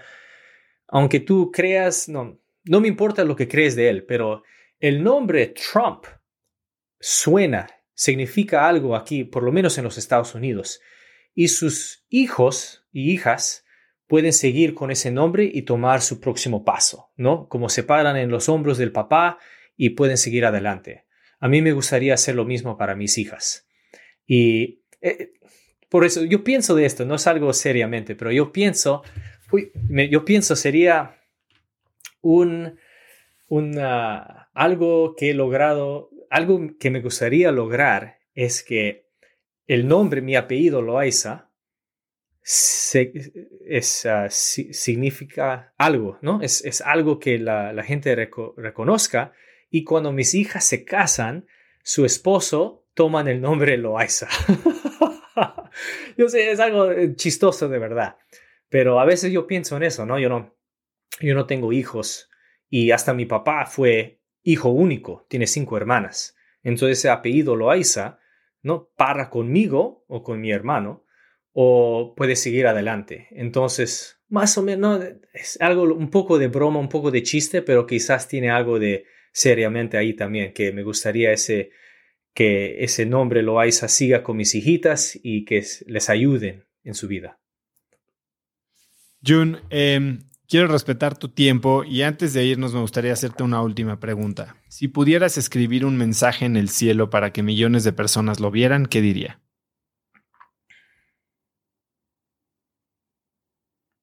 Y estas personas, las millones de personas que están, lo están mirando, ¿quiénes son?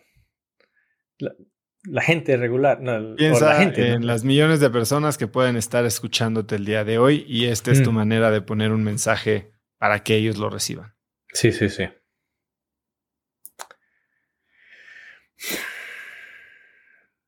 Lo, lo que yo pondría en el cielo para que la gente lo lea es que no importa dónde empiezas en la vida.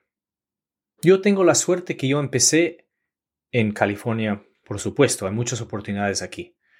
También, ah, pero no, mi mamá nos crió sola. cuando nosotros nacimos y crecimos, tuvimos ah, challenges con la ley también. ¿no? hemos hablado de eso, no, no, no, he sido muy público en eso, quizás otro día, pero no, hay muchas cosas que me han afectado en la vida. Y por ejemplo, cuando en, el, en la universidad, cuando quise eh, entrar a un internship por primera vez, que todos están entrando. Lo pude lograr y después me llaman y me dicen, oh, tú sabes que tú tienes un, un record y ah, no, te, no, te, podemos ah, aceptar. Entonces, ¿no? Me hacen reject. Eso es algo muy que me afectó mucho en la vida.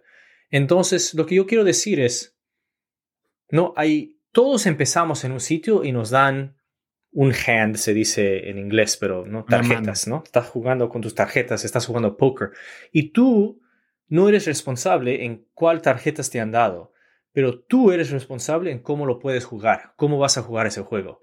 Entonces, no, especialmente ahora, lo que yo veo es que hay gente que dicen que o oh, por esto, o el gobierno me está haciendo esta cosa, o yo empecé Ah, sin dinero, yo, yo estoy creciendo en, un, en una zona pobre, pobre. De verdad, hay gente que ha tenido una vida mucho más difícil que yo y también hay gente que ha tenido vida más fácil que yo. Pero nosotros no tenemos control de eso. No tenemos control en lo mismo que de esas cosas, cómo empezamos la vida. Pero tenemos control en cómo vamos a jugar este juego de la vida y qué vamos a hacer.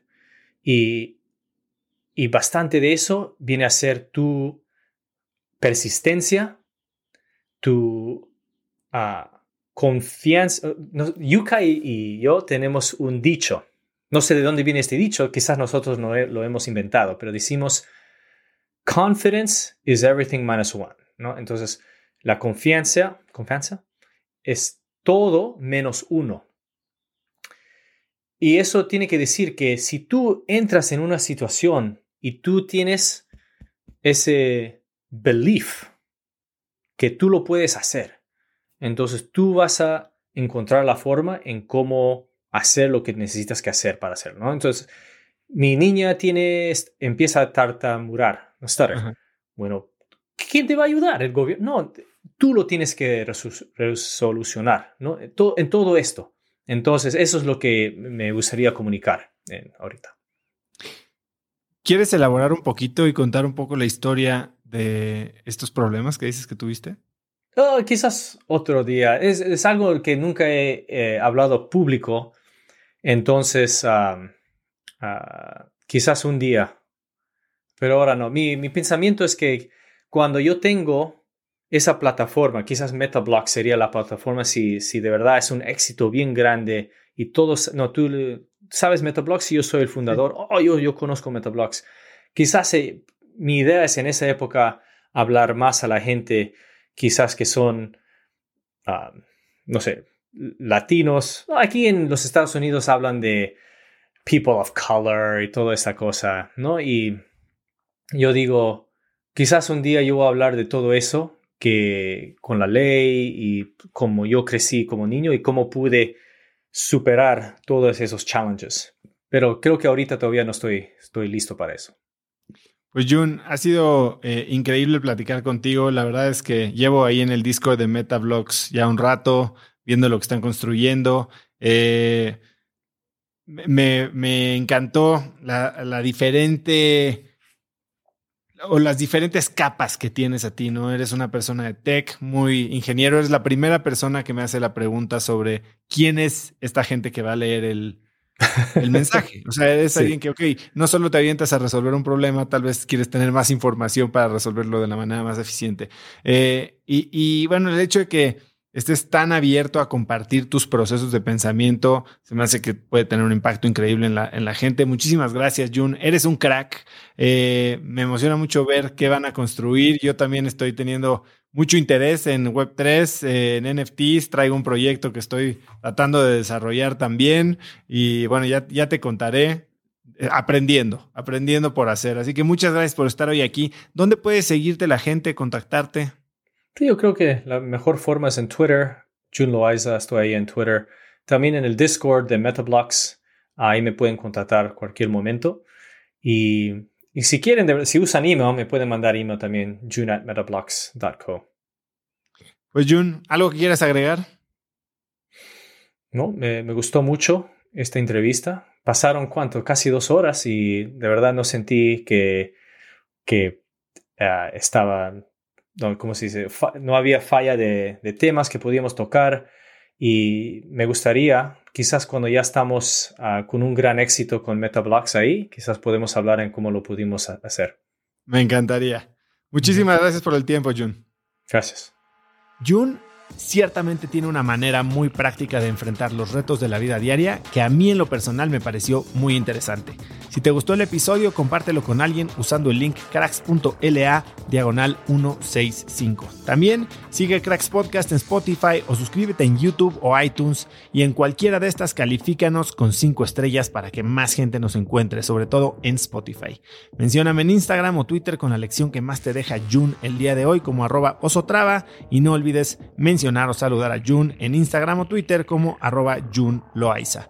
Puedes encontrar links a todo lo que hablamos el día de hoy en cracks.la diagonal 165 y antes de irte no olvides que ya está disponible mi libro Haz lo que importa en el que te enseño el método DMS de productividad y diseño de vida y puedes adquirirlo en hazloqueimporta.com, en Amazon México o Estados Unidos, en Kindle y escucharlo en Vic. Y segundo, no olvides registrarte para recibir Viernes de Cracks, que es este newsletter que mando cada viernes con 5 tips, artículos, libros, gadgets o frases que creo que te pueden ayudar a tener una vida más productiva o empezar una conversación interesante este fin de semana.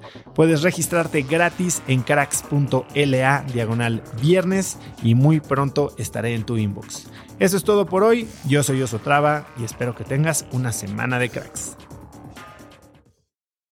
Este episodio es presentado por Vic. Si me conoces, sabes que soy un consumidor voraz de audiolibros y que he probado todo tipo de aplicaciones para seguir nutriendo mi mente mientras manejo o mientras corro o hago ejercicio, pero sin duda, por mucho, Vic es mi favorita. Con Vic puedes convertirte en una máquina de aprendizaje porque con solo 15 minutos al día puedes leer más de 12 libros al año. En Vic tienen más de 250 mil títulos y puedes escuchar resúmenes de bestsellers en menos de 15 minutos o libros completos, incluido mi libro Haz lo que importa, así como mis Vic originales como Cómo combatir el síndrome del impostor. Vic, por ser escucha de cracks, te regala 7 días de prueba y después contenido ilimitado por solo 167 pesos al mes en un pago anual de 1.999 pesos al suscribirte a Vic. Simplemente ve a cracks.la diagonal Vic. Vic se escribe B alta E E K. Una vez más, es cracks.la diagonal. Este episodio es presentado por Hospital Ángeles Health System. Cada invitado con el que platico en el podcast me abre los ojos a nuevas tecnologías que están impactando de forma positiva la manera en que todos nosotros vivimos. Una de las áreas en las que el avance tecnológico está generando más impacto es en el área de la salud, especialmente con los avances en cirugía robótica que permiten intervenciones con menos sangrado, menos dolor, cicatrices más pequeñas y una recuperación mucho más rápida. Hospital Ángeles Health System tiene el programa de cirugía robótica más robusto en el privado en México. Cuenta con 13 robots Da Vinci, el más avanzado y versátil del mundo, y con el mayor número de médicos certificados en cirugía robótica, con la cantidad de horas necesarias para poder operar, ya que tiene el único centro de capacitación de cirugía robótica en todo el país. Este es el futuro de la cirugía. Si quieres conocer más sobre el programa de cirugía robótica de Hospital Ángeles Health System y ver el directorio de doctores, visita cracks.la diagonal ángeles. Una vez más, es cracks.la diagonal ángeles. Consulta a tu médico.